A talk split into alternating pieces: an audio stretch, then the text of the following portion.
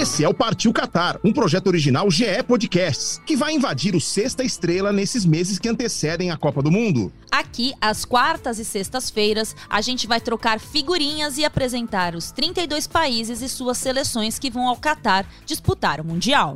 E você muito se engana se acredita que a gente vai falar só de futebol. É claro que vai ter muito campo e bola, mas também tem história, geopolítica, cultura, curiosidades e o que mais der na telha. Com muita informação e bom humor, vamos te deixar pronto para ver todas as partidas e saber tudo o que está rolando. Então, partiu Qatar, EV! Partiu Qatar, Aninha!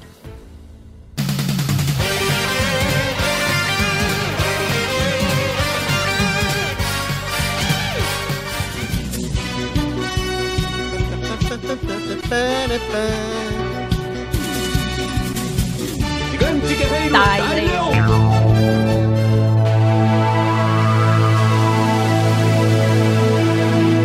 Konnichiwa, Aninha.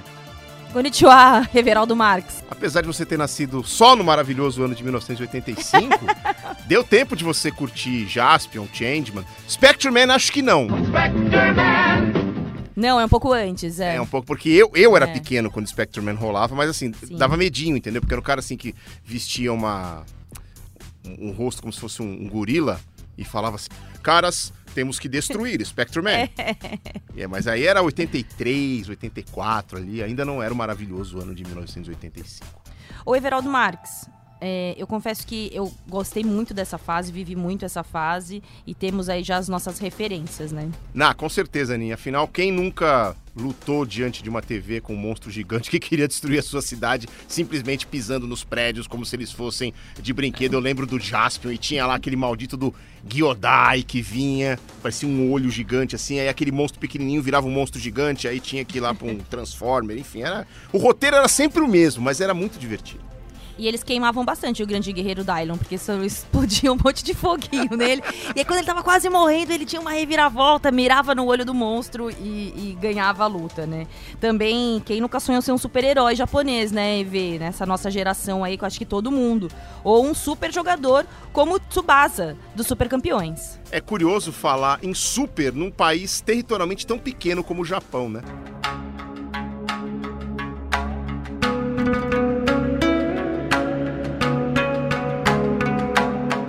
Verdade, EV. Pequeno, mas com muita gente. Mais de 120 milhões de habitantes e muitas e muitas ilhas.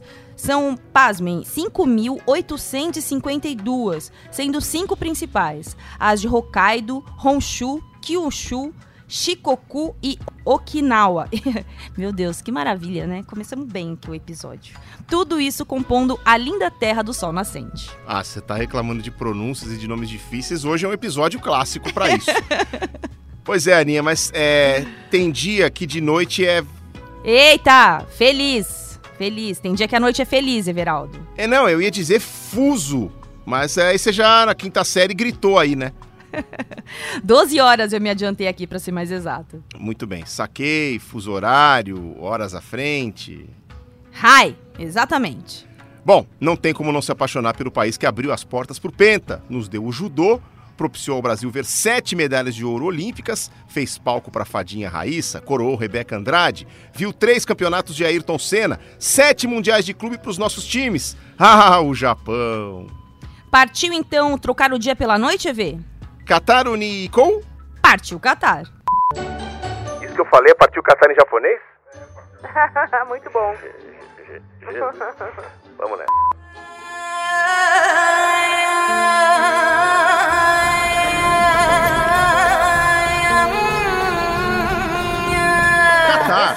Equador, Costa Rica, Senegal, Alemanha, Holanda, Japão, Inglaterra, Bélgica, México, Camarões, Polônia. Brasil. É um ótimo time com poucos problemas e muitos pontos fortes. Partiu Qatar, Aninha! Partiu Qatar, EV.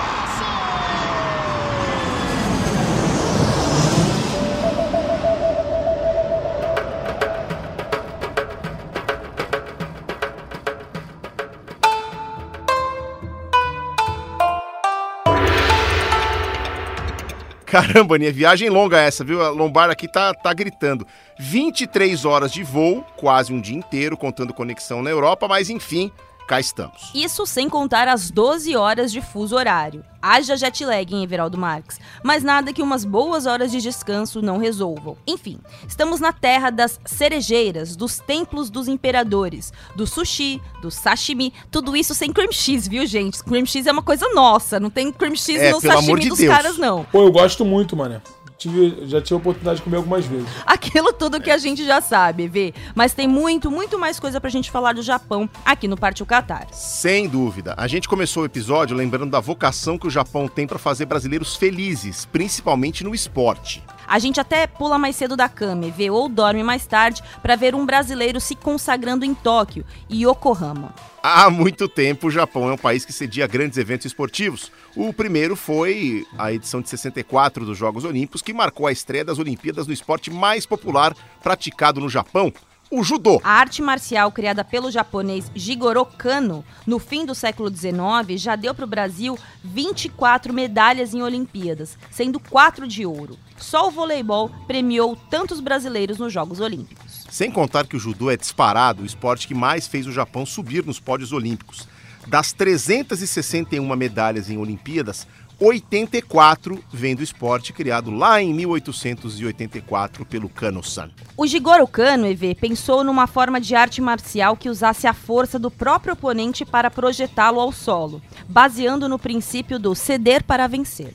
A ideia era vencer o adversário com o mínimo de esforço. Uma arte marcial que unisse a força do corpo, da mente e do espírito. Uma forma de educação integral do ser a partir da luta. O esporte chegou em 1922 ao Brasil com os imigrantes japoneses e foi ganhando força com cada vez mais praticantes no século passado. E o resto é a história que todos nós conhecemos, não só das medalhas em Olimpíadas, Pan-Americanos, Mundiais, mas também de muitos praticantes amadores. Muito bem, faixa preta você, hein, Aninha? Essa Calma. tradição japonesa de sediar grandes eventos continua com os mundiais das principais modalidades, como o basquete, o próprio judô, Grand Prix de vôlei, Fórmula 1, as Olimpíadas de Tóquio no ano passado e, claro, a Copa do Mundo, que, a bem da verdade, só foi chegar ao país neste século. XXI.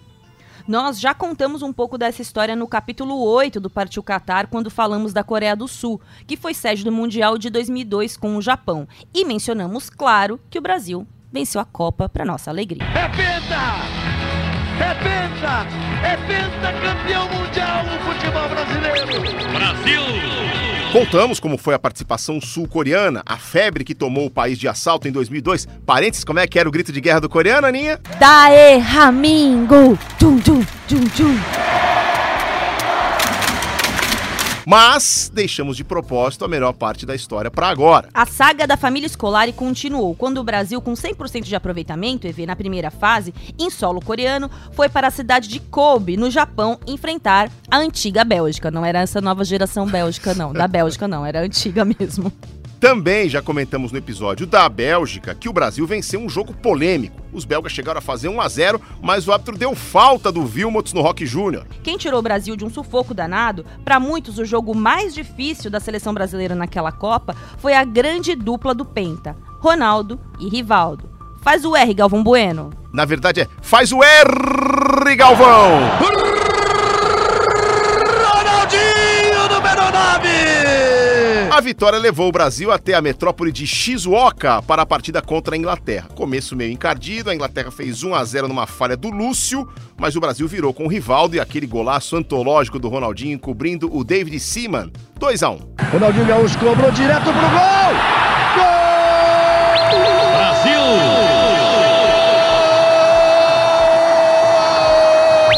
Brasil! A vaga na semifinal assegurada, era hora de voltar a enfrentar a Turquia, com aquele goleiro que tinha um rosto pintado. O Brasil já tinha vencido os turcos na primeira fase na cidade de Ulsan, na Coreia do Sul, um 2 a 1 de virada complicadíssimo. A Turquia estava jogando muita bola naquele mundial. A possível revanche turca era na cidade de Saitama, outra metrópole japonesa. E aí, Ronaldo meteu aquele penteado do cascão, todo careca, só com um pedacinho de cabelo na frente. Você sabe, tipo eu hoje, Aninha. Sim, sim, ó, foi o que chamou a atenção, né? Eh, Segundo o Ronaldo, na época, ele disse que fez isso para as pessoas falarem mais do corte de cabelo dele e não pressionarem tanto ele em relação ao que tinha acontecido em 98. Um gênio, né, o Everaldo Marques. Vitória muito suada, gol no melhor estilo Romário de biquíni. Na frente, Ronaldinho acredita, Ronaldinho bateu pro gol! Gol!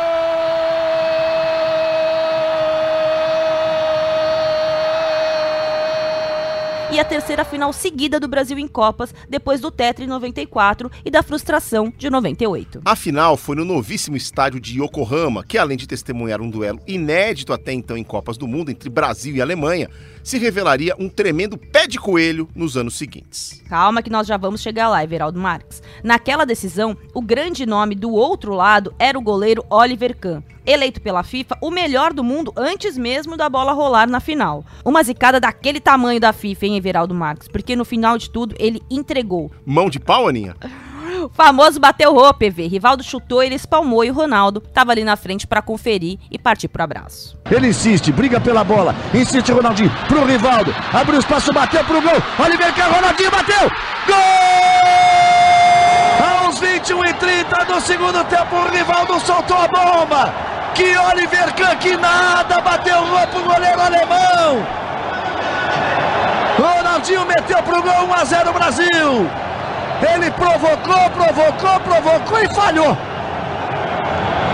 Na pancada do Rivaldo, bateu roupa Oliver. Aí, jogada do Kleberson pela direita, corta a luz monstro do Rivaldo e outro gol do Ronaldo, corre para braço e comemora o pênalti. Aí aparece o Kleberson de novo, já parte pela direita.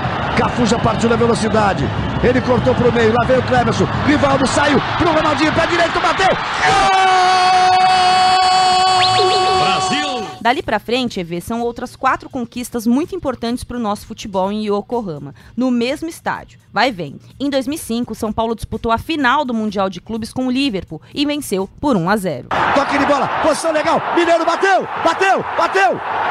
Gol!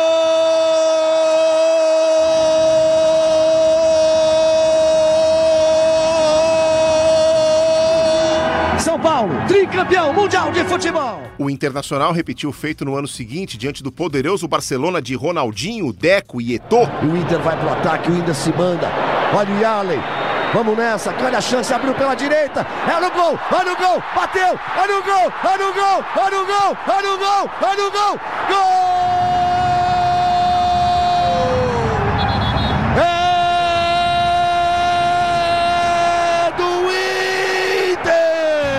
Faça festa, torcedor colorado. O mundo é seu. E hoje ele é. Depois da derrota do Santos de Neymar para o Barcelona em 2011, aliás, a única de um time ou uma seleção brasileira em finais no estádio, vem o Mundial do Corinthians do técnico Tite em 2012, também 1 a 0.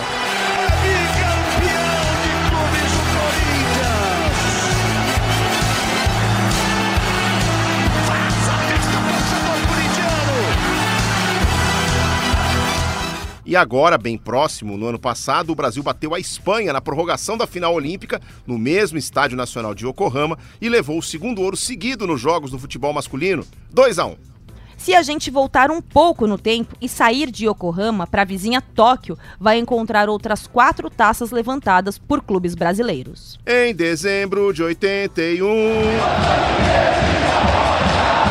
Botou sim os ingleses na roda e vê Flamengo 3, Liverpool 0. Baile do vermelho e preto com show de Zico, Nunes, Adílio e companhia. O Flamengo era campeão mundial. Mário Rubio Velascos pede a bola, vai terminar a partida, acabou!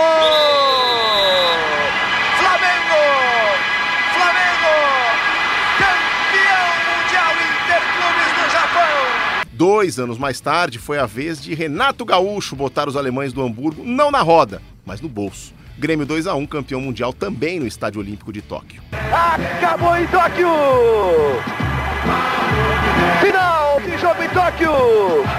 O Grêmio, bonito, campeão mundial de 1983! O Brasil esperou nove anos para voltar ao Estádio Nacional e gritar mais uma vez é campeão, com a geração espetacular do São Paulo de Raí, Zete, Cerezo, Miller, 2 a 1 no Barcelona dele mesmo, de Guardiola. Guardiola em campo, né, como jogador, vale a gente destacar.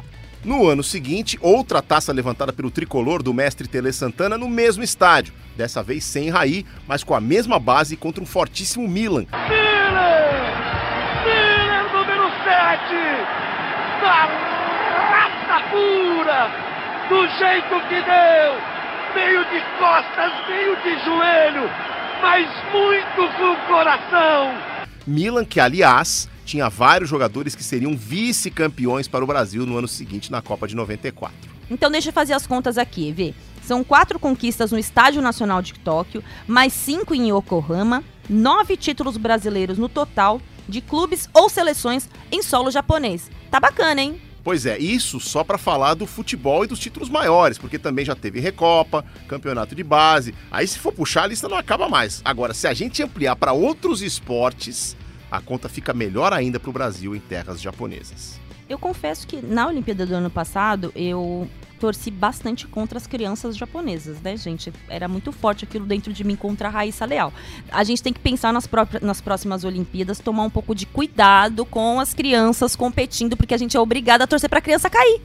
E vamos dar um toque no nosso marketing, porque o slogan da empresa na Olimpíada era despertando o melhor de nós. Despertou e o melhor de nós, de nós. então o melhor de nós era torcer para a japonesa de 12 anos cair.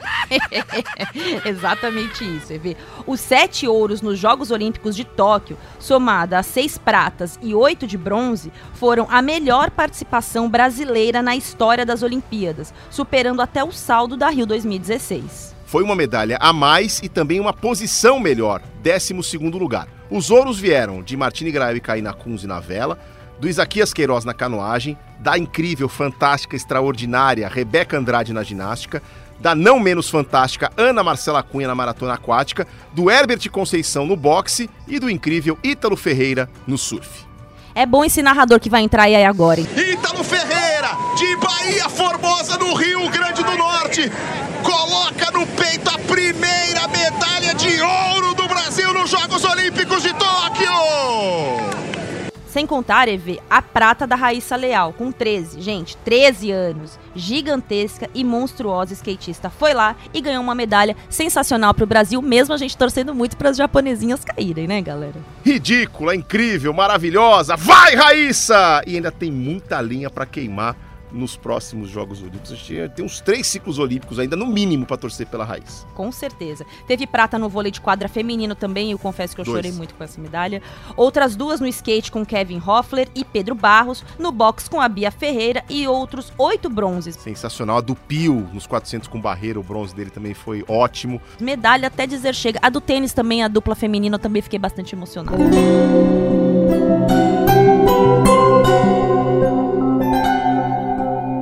Relação entre Japão e Brasil remonta à história e vem desde a época dos imigrantes do século XIX.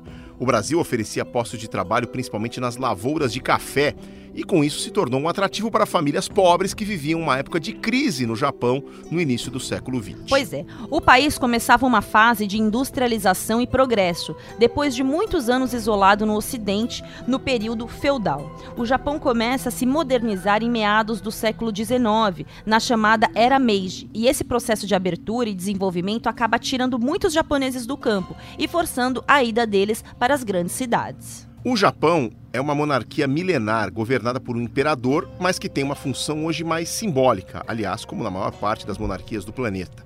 Na prática, quem governa é um parlamento eleito pelo povo e lá entre os deputados eles elegem um primeiro-ministro. No início do século, o país e esse sistema de governo viviam uma transição entre o tradicionalismo e as fronteiras fechadas no período feudal e a abertura total para o Ocidente, que se concretizaria do meio para o fim do século XX. E uma das medidas mais polêmicas do governo na época era cobrar altos impostos em dinheiro sobre a terra no campo. Os proprietários não conseguiam honrar os compromissos e acabavam despejados. Nas grandes cidades também nem sempre encontravam oportunidades, então uma das saídas era procurar outro país para viver.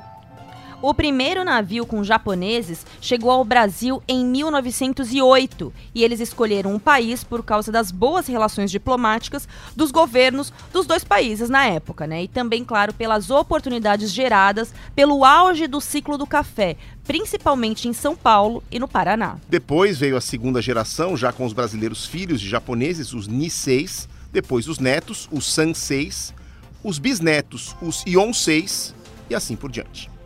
Ainda bem que foi até aí, porque era só até onde eu sabia. Se venho depois do bisneto, eu não tenho ideia do que seria, não. Desde 18 de junho de 1908, quando o navio Kassato Maru apontou em São Paulo, com mais de 700 trabalhadores para fazendas do interior paulista, até 1973, com a vinda do Nippon Maru, último navio oficial de imigração, estima-se que mais de 200 mil japoneses entraram e se estabeleceram aqui no Brasil. Hoje, o cálculo é de que 1,5 milhão de brasileiros têm origem direta ou descendência japonesa, a maioria em São Paulo e no Paraná. O Brasil é o país no mundo com mais japoneses fora do Japão. E ao longo do século XX, o movimento contrário também começou a acontecer. Atualmente moram mais de 280 mil brasileiros em território nipônico, formando a terceira maior comunidade internacional de brasileiros, atrás apenas de Estados Unidos e veja só, do Paraguai. Ô, louco. Muitos, claro, descendentes daqueles japoneses que vieram para cá ao longo do século passado e fizeram um movimento de retorno. Outros buscando oportunidade de trabalho, facilitado pela dupla nacionalidade, o que é possível para filhos e netos de japoneses. O Carlos Gil, nosso companheiro aqui da Globo, foi para o Japão em 2018 para mostrar o país nos anos que antecederam os Jogos Olímpicos. Gil, seja muito bem-vindo aqui ao Partiu Qatar e fala pra gente um pouquinho sobre essa experiência de morar no Japão para um brasileiro. O que muda na cultura, nos hábitos, no dia a dia? Fala pra gente como é viver num país que não tem muito problema de pontualidade. Bom, pessoal, antes de mais nada, obrigado pelo convite de participar do bate-papo. É, foram três anos e meio vivendo no Japão, oportunidade de é, vivenciar um país com e sem a pandemia, né? Eu vivi esses dois momentos por lá. Japão é um país muito organizado, seguro, com muita disciplina, aquela imagem né, que todos fazem do Japão e que é real. Né? É claro que o dia a dia também revela uma sociedade que tem seus problemas, seus desafios nas relações pessoais, né? aquela falta de contato mais íntimo né? que o brasileiro é, realmente é, sente falta né? do calor humano, é natural uma maior participação feminina na sociedade japonesa, ainda convive muito com machismo, com uh, poucas mulheres em cargos de direção, é algo que o Japão precisa e está fazendo já, já está se movimentando nesse sentido. Aceitação aos estrangeiros, especialmente os imigrantes que vêm de países mais pobres da Ásia, né, para executar funções e, e, e, empregos que os japoneses não estão dispostos a, a assumir.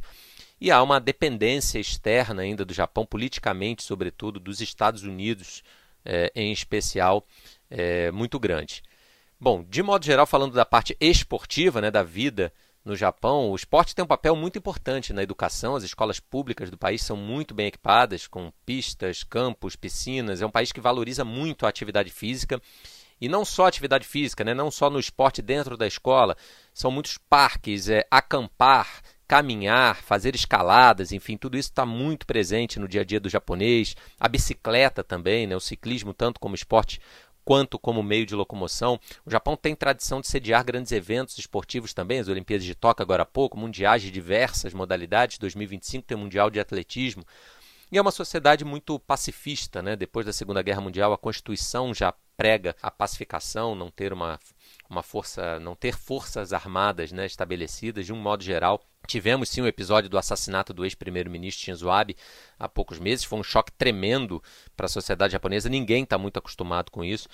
Enfim, de modo geral, eu diria que a, a, a, experiência de ter vivido no Japão nos ensina que não existe sociedade perfeita. É claro que o Japão é, tem as suas questões a serem resolvidas, como essas que eu citei agora, né, no caso da participação feminina, a aceitação do estrangeiro, mas os índices de cidadania e qualidade de vida que se tem lá realmente são quase imbatíveis né, para um padrão mundial é, de se viver numa outra sociedade, no outro país. Foi uma experiência realmente inesquecível e de um imenso valor. Valeu, Gil. Tá vendo, o Everaldo Marques, que não é só Sansei, Nisei, Yonsei que vai morar no Japão? Tem outras coisas também. E eu não sei? Ai, meu Deus, lá vem esses trocadilhos. Já começou cedo, né, gente? Agora, Sansei, Nisei, Yonsei, tanto nome parecido, será que isso quer dizer alguma coisa ou é só coincidência mesmo, Aninha? EV, são os números em japonês.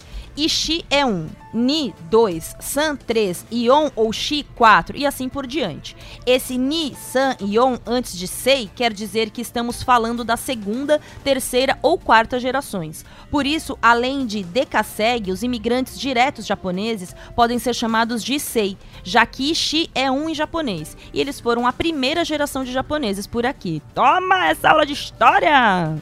Um parênteses, então, para completar. Durante muito tempo na, na minha carreira, né, eu narrei beisebol. E tinha um jogador muito conhecido, um japonês que atuava na Liga Americana, chamado Ichiro Suzuki. Ichiro, porque o Ichi é um e ele era o primeiro filho. Ichiro, primeiro filho do seu Suzuki. Por isso que ele tinha o nome de Ichiro. Caramba! O, o Ichi é um, né? Então Ichiro era o primeiro filho. Caramba, legal isso, né? Legal e diferente, né? Não é tipo aqui diferente. que a gente usa filho ou júnior, né? Quando a gente quer associar o filho do, é. do homem, né? Se eu tivesse uma filha, é. ela chama Ana Thais de Matos Filha. Tô brincando, vamos lá, gente. É. Vamos voltar pro nosso Bom, a numeração japonesa tem toda uma simbologia própria. Números podem conter significados que vão além da contagem. O Shi, por exemplo, usado como número 4, também pode simbolizar morte. Até por isso, ele muitas vezes é substituído pelo ion no dia a dia. E a própria escrita japonesa também é bastante peculiar, Evê. Ela pega o alfabeto chinês de ideogramas chamado de kanji e usa como base. E aí adiciona outros dois alfabetos para formar as palavras.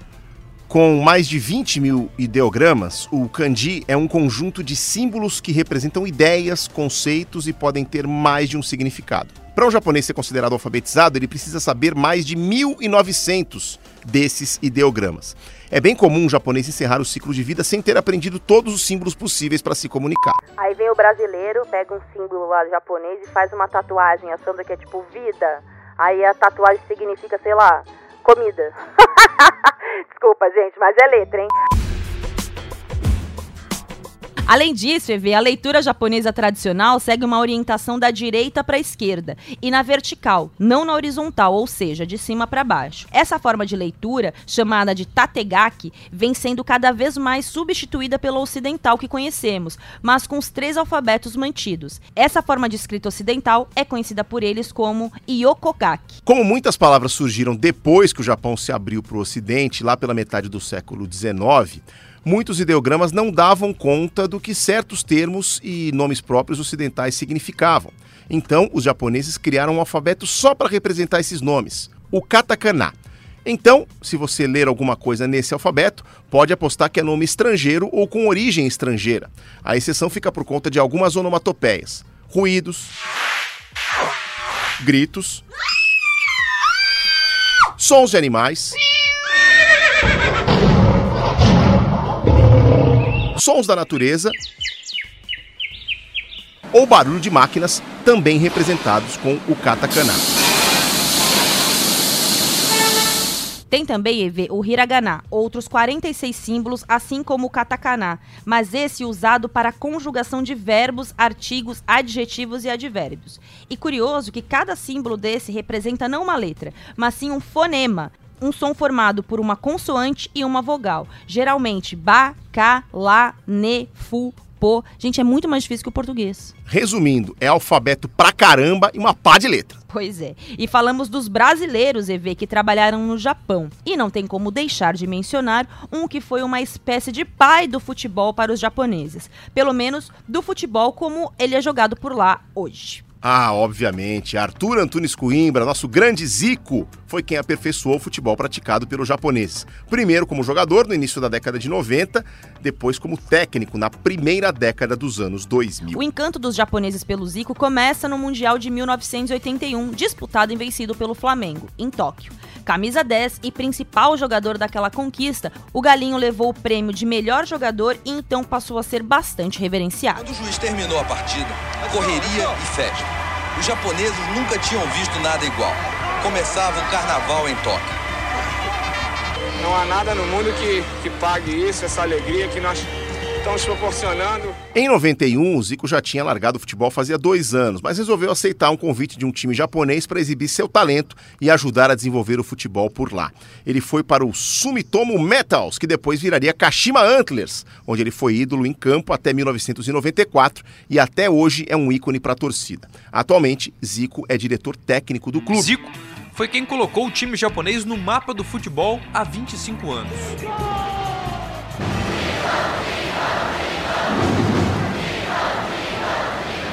Vale lembrar que nessa passagem como técnico de 2002 a 2006, o Galinho não só levou a Copa da Ásia de 2004 e classificou a seleção para a Copa da Alemanha, como enfrentou o Brasil. Foi na terceira partida da primeira fase em Dortmund. O Japão precisava vencer para ter alguma chance. O Brasil, já classificado, até poupou alguns titulares, mas os comandados de Parreira fizeram 4 a 1 sem a menor dificuldade. Mesmo assim, importante lembrar que o papel do Zico é tão grande, tão relevante, que com a chegada dele e dos outros grandes nomes do futebol mundial ao país nos anos 90, nasce a J-League, a primeira divisão profissional japonesa.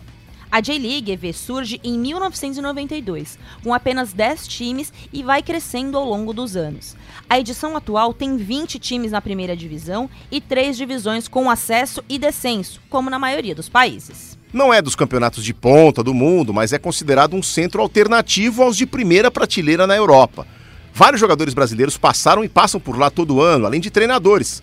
Atualmente estão por lá nomes como Leandro Damião, Marco Júnior, Arthur Caíque, Diego Pituca, Oswaldo de Oliveira e Nelsinho Batista trabalharam muitos anos por lá como técnicos. Atualmente tem o Zé Ricardo, o Fábio Carilli, que não falta é brasileiro. Sem contar os que se naturalizaram de tanto tempo que passaram por lá, e vê como Rui Ramos, Marco Túlio Tanaka, Wagner Lopes e Alex Santos, que inclusive já defenderam a seleção japonesa. Essa contribuição do Brasil para o desenvolvimento do futebol japonês também pode ser comprovada nas Copas do Mundo.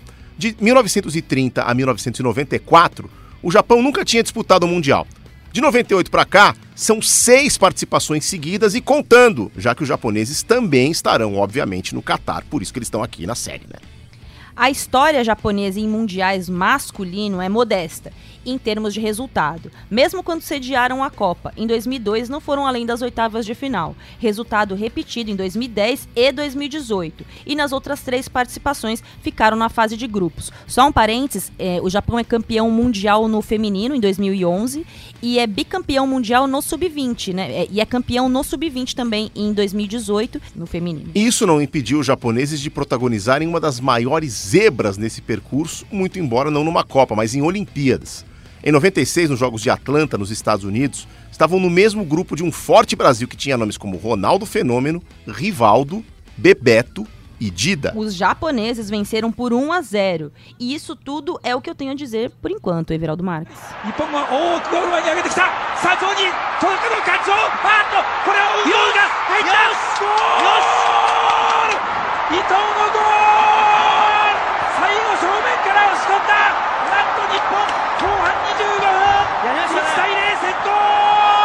A Zebraça não eliminou os brasileiros, mas acendeu um sinal de alerta que, infelizmente, não nos livrou da eliminação para a Nigéria nas semifinais.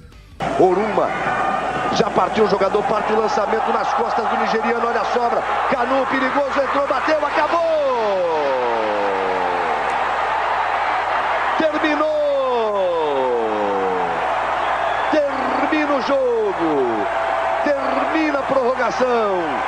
Termina o sonho futebol para o Brasil. Voltando a falar do Japão, a trajetória para o Catar repete um cenário bem frequente desde 1998, com classificações bem tranquilas, aliás, com todo respeito, vamos combinar que a dona FIFA é uma benção, né, quando falamos das vagas para o continente asiático. São quatro, mais uma na repescagem. Aí você tem que fazer muita força, você vê, para ficar fora da Copa do Mundo. Nada contra os japoneses, e agora só tem um recadinho a dizer, vai piorar com 48 seleções. É, no começo estava ruim e agora parece que está no começo. Diz que a mudança para melhor, não estava muito bom, estava meio ruim também, estava ruim. Agora parece que piorou. Mas nem sempre foi assim e você agora vai entender por que o Catar não traz boas lembranças para os japoneses.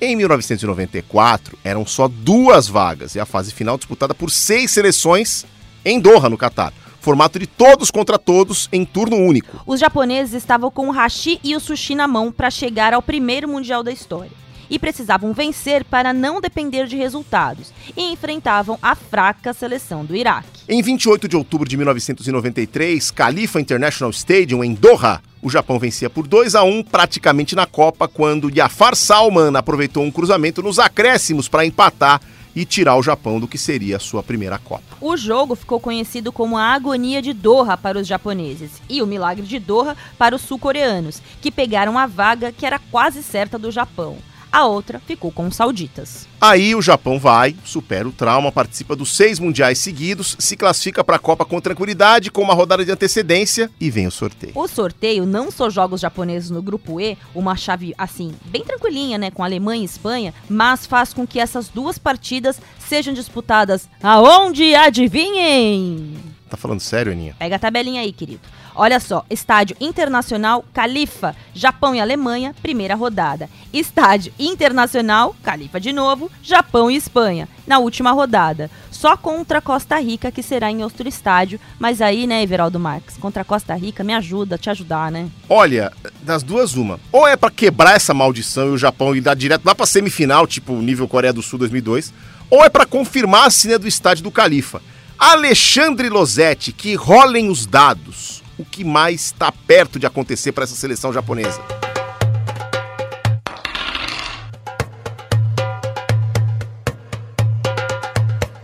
Alô Ana, alô EV. Desde que o Japão se classificou para sua primeira Copa do Mundo em 1998, nunca mais deixou de disputar. Essa é a sétima consecutiva. E a gente se acostumou a ver ícones sendo destaque em campo ou até mesmo por não estarem em campo, que foi o caso do Kazu Miura, famoso por aqui graças aos clubes brasileiros que defendeu, entre eles o Santos e o Palmeiras. Na eliminatória para a Copa de 98, ele fez 14 gols e depois inexplicavelmente ficou fora da lista do Mundial, que teve como grande nome o Hidetoshi Nakata, segundo japonês a atuar no futebol italiano depois do próprio Kazu. Agora, não temos como esquecer também do Keisuke Honda, que passou recentemente pelo Botafogo e é o único japonês a ter feito gols em três Copas do Mundo: dois em 2010, um em 14 e um em 18. A atual seleção é treinada pelo ex-volante Hashimi Moriyasu e não tem um superstar como esses, embora a gente consiga destacar o Takumi Minamino, que passou pelo Liverpool e agora está no Mônaco. Ele tem jogado sempre mais pelo lado esquerdo na seleção, que costuma usar uma linha de 4 na defesa e a partir disso variar o seu desenho, ou no 4-3-3 ou no 4-2-3-1, mas sempre tentando ser muito veloz a partir da retomada da bola. Dos 55 jogos que o Japão fez até agora, nesse ciclo entre 2018 e 2022, 11 foram contra seleções sul-americanas. Em junho, inclusive, perdeu por 1 a 0 para o Brasil, mas num jogo muito difícil para nós na Copa do Mundo, ela vai enfrentar duas poderosas seleções europeias e vai ter só confrontos inéditos no grupo E. O Japão jamais enfrentou Costa Rica, Espanha ou Alemanha no Mundial. Se a primeira vez vai ser inesquecível, é Nieve, logo logo a gente vai saber. Um beijo para vocês e até a próxima.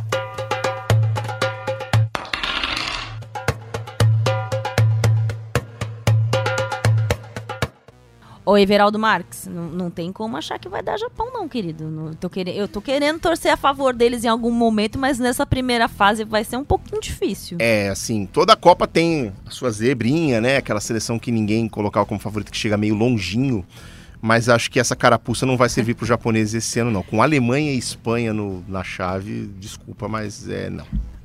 A Espanha vai ter 80% de posse de bola e vai ganhar por 1 a 0 é, e a Alemanha vai jogar com posse de bola, normal, legal, vai ganhar por 3 a 1 Vai sofrer um golzinho para eles ficarem felizes, né, gente? O é assim que vai funcionar. Japão... Contra a Costa Rica vai ser um empate estonteante em 0 a 0 Não, eu tô, pro, tô prevendo um placar bailarino. Japão e Costa Rica vai ser empate. 5 a 2 Não, 5 a 2 Empate, 3 a 3 Boa, gostei.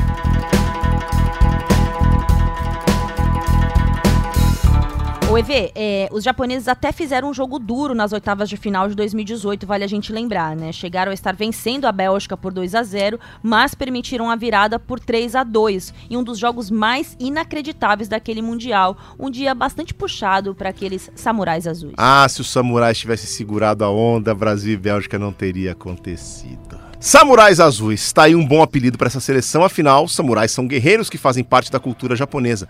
Você sabe quem são os samurais e qual a diferença deles para os ninjas? Aí uma coisa que eu realmente não tenho a menor ideia. Então, vamos lá. Vamos começar então pelos ninjas e vai ser legal porque através deles a gente percorre uma boa parte da história do Japão feudal de séculos atrás.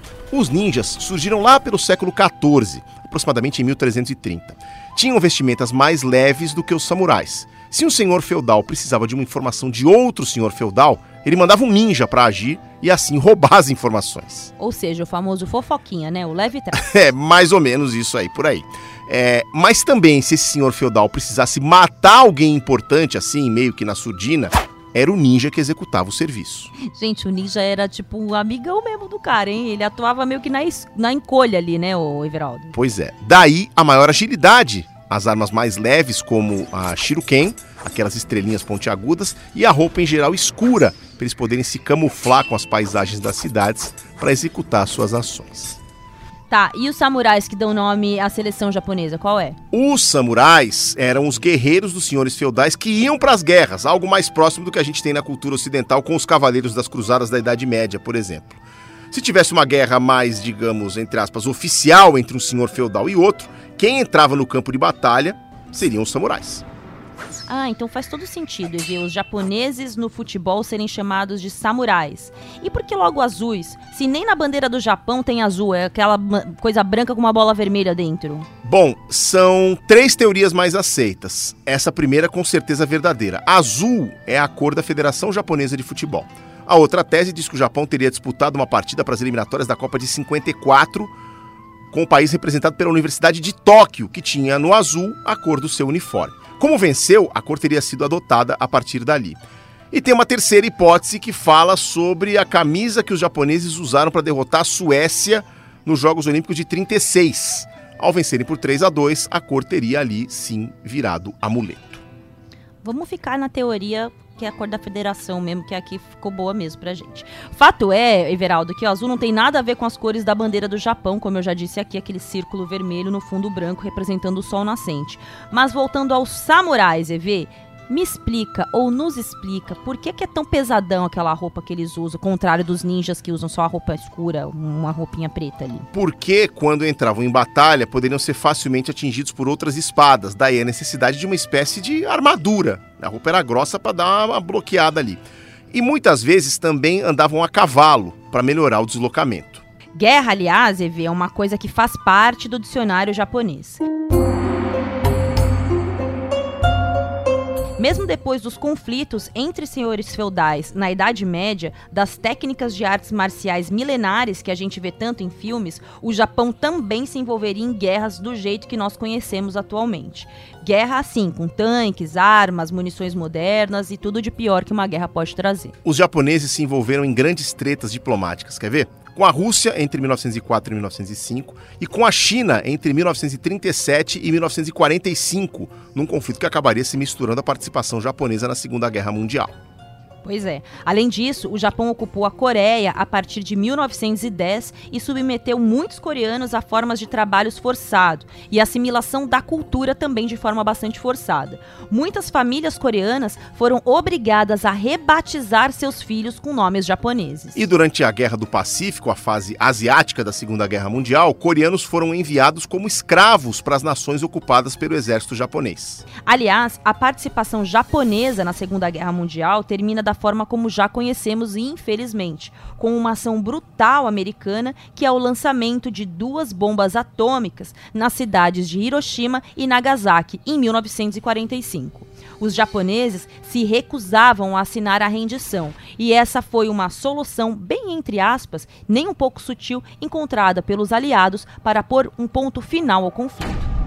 A bomba atômica de urânio, chamada Little Boy, ou Garotinho em tradução livre, foi lançada sobre Hiroshima no dia 6 de agosto de 45 e depois outra denominada Fat Man, ou Homem Gordo, explodiu sobre a cidade de Nagasaki em 9 de agosto.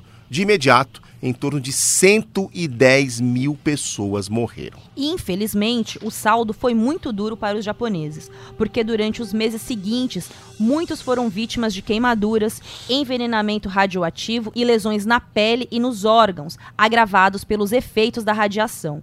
Ao todo, foram quase 250 mil mortos. Muito triste.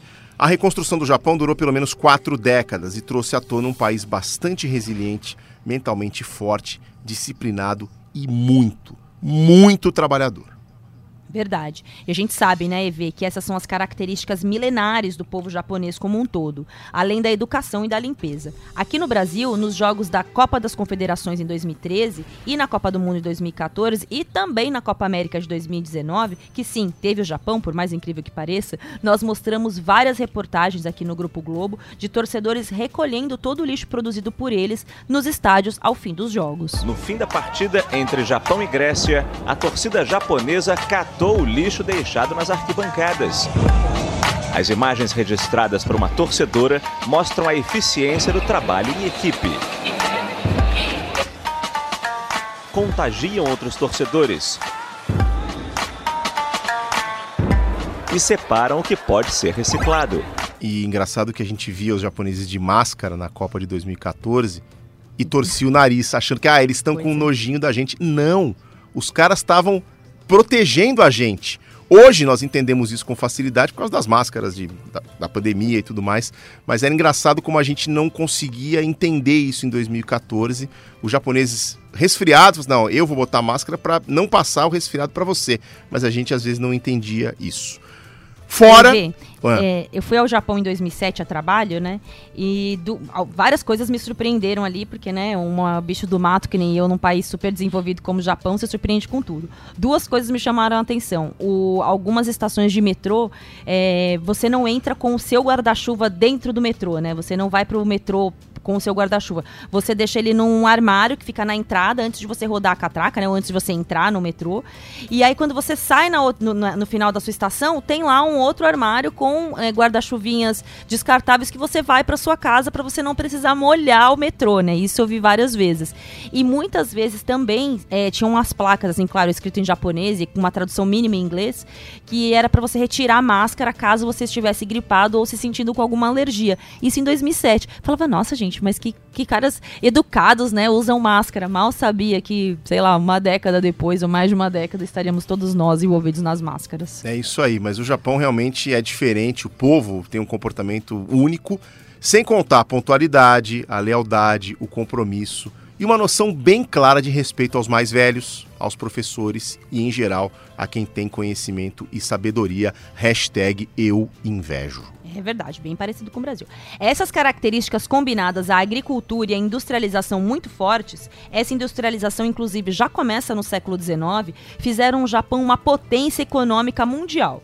Se lá na Coreia nós falamos do milagre do Rio Han, no caso do Japão, o nome é milagre japonês mesmo. Foram anos de muito dinheiro investido pelo governo em empresas de capital nacional, geralmente até familiares, de multinacionais e um controle de natalidade bem rigoroso do governo. Isso tudo, somado a uma boa política educacional ampla e austera, impulsionou o Japão de uma forma tão incrível que tornou o país, já na década de 80, 40 anos depois de ter sido destruído pela guerra, o maior PIB per capita da Ásia e a segunda potência econômica mundial, atrás só dos Estados Unidos, em 2010, a China ultrapassou o Japão, que hoje é a terceira economia do mundo. E isso em todo tipo de produto, mas especialmente naqueles que a gente já tinha mencionado quando falamos lá da Coreia do Sul. Indústria automobilística, eletroeletrônica, de micro e nanotecnologia, informática e robótica. Se tem inovação, tem Japão. E gostou do slogan, né, o Everaldo Marques? Até rimou. Até rimou. Viver no Japão hoje é estar num país muito seguro, próspero, rico e com um sistema de transporte bem eficaz, que dá conta de levar e trazer cada cidadão de casa para o trabalho, principalmente pelos trilhos, ora nos trens convencionais, ora nos famosos trens bala, uma composição de luxo e eficiente que pode chegar a 300 km por hora.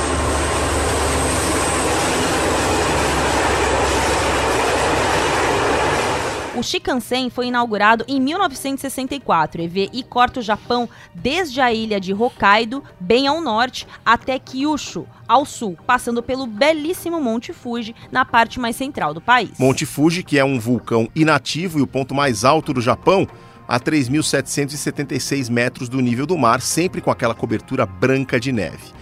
Neve, uma característica do clima japonês, bastante úmido, então chove um tanto no verão e neva de verdade no inverno, inclusive com temperaturas negativas registradas nos meses de novembro a abril. E no verãozão é brabo negócio, hein, o Everaldo Marques? Muitos japoneses zarpam de lá para o sul, na ilha de Okinawa. Por lá, só se chega de avião ou barco, e é a região equivalente ao Caribe, ou a nossa região aqui do Nordeste para os japoneses. Clima mais quente e muitas praias para a galera curtir também, que não é só de trabalho que, viva, que vive o homem, né, Evê?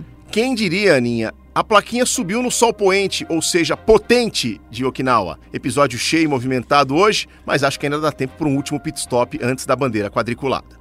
Ô, Everaldo, vamos correr que hoje não foram acréscimos, não. Foram prorrogação e daquela. A gente tá acostumado com isso recentemente aqui no Parte Catar, hein, ô Everaldo Marques?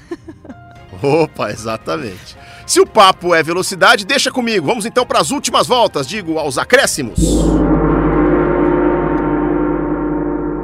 Então, EV, ainda faltou falar alguma coisa do Japão? Faltou falar do principal personagem da história do esporte na visão dos japoneses. E acredite, Aninha, ele é brasileiro. Ah, não. É. Um cara que para nós brasileiros também tá ali no pódio histórico dos maiores de todos os tempos, mas que para quem viveu no Japão dos anos 80 e 90, represente talvez ainda mais do que isso. Ayrton Senna da Silva, o Ayrton Senna do Brasil. É um pouco diferente do futebol porque a gente vem uma vez ao ano, compete aqui uma vez por ano. Ele está aqui jogando constantemente. É, mas nessa única experiência anual, a, o impacto é muito grande. As pessoas demonstram respeito pela gente, é, ao mesmo tempo de grande admiração e grande entusiasmo, elas têm o respeito que você não encontra no mundo inteiro. São poucos os lugares que você encontra uma situação como essa.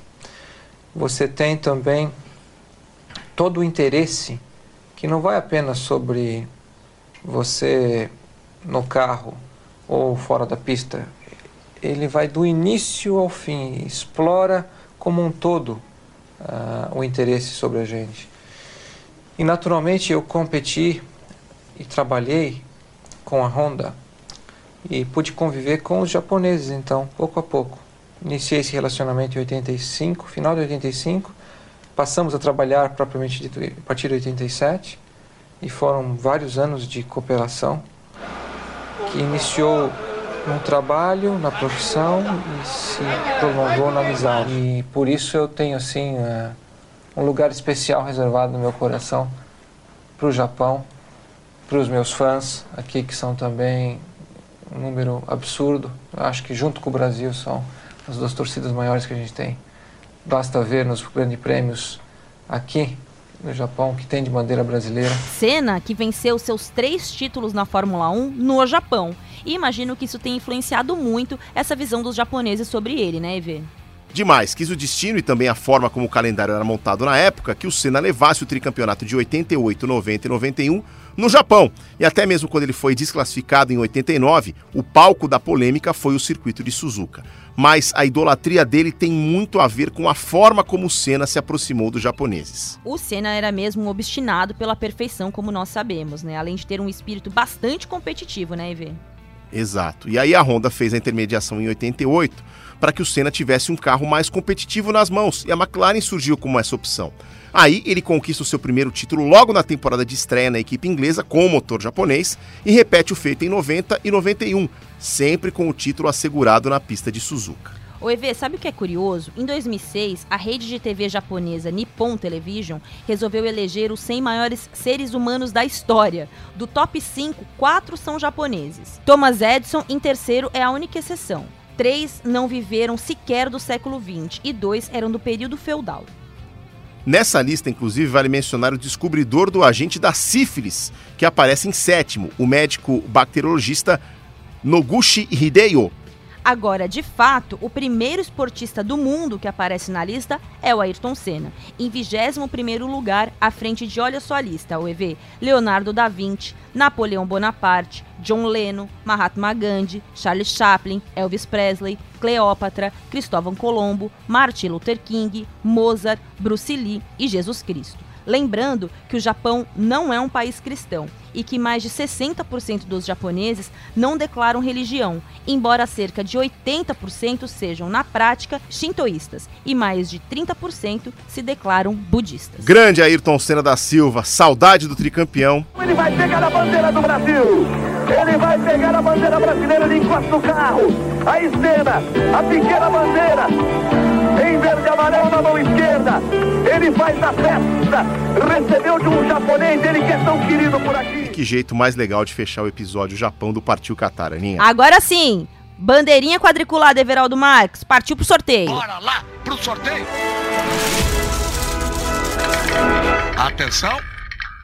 E atenção Brasil, o selecionado é Canadá, de volta à Copa do Mundo desde 1986. Os canadenses serão o próximo assunto do Partiu Qatar. É isso aí, considerada a melhor geração do futebol canadense.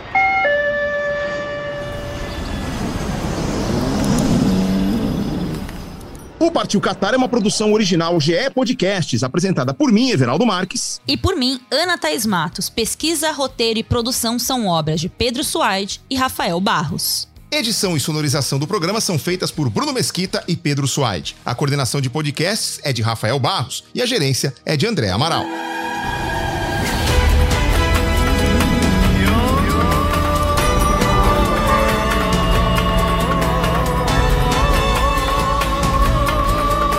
Canadá, Estados Unidos, Marrocos, País de Gales, Croácia, Argentina, Sérvia, Arábia Saudita, Suíça, Irã, Portugal, Austrália, Gana, Dinamarca, Uruguai, Tunísia, Coreia do Sul, França. Então, partiu Catar? Partiu Catar!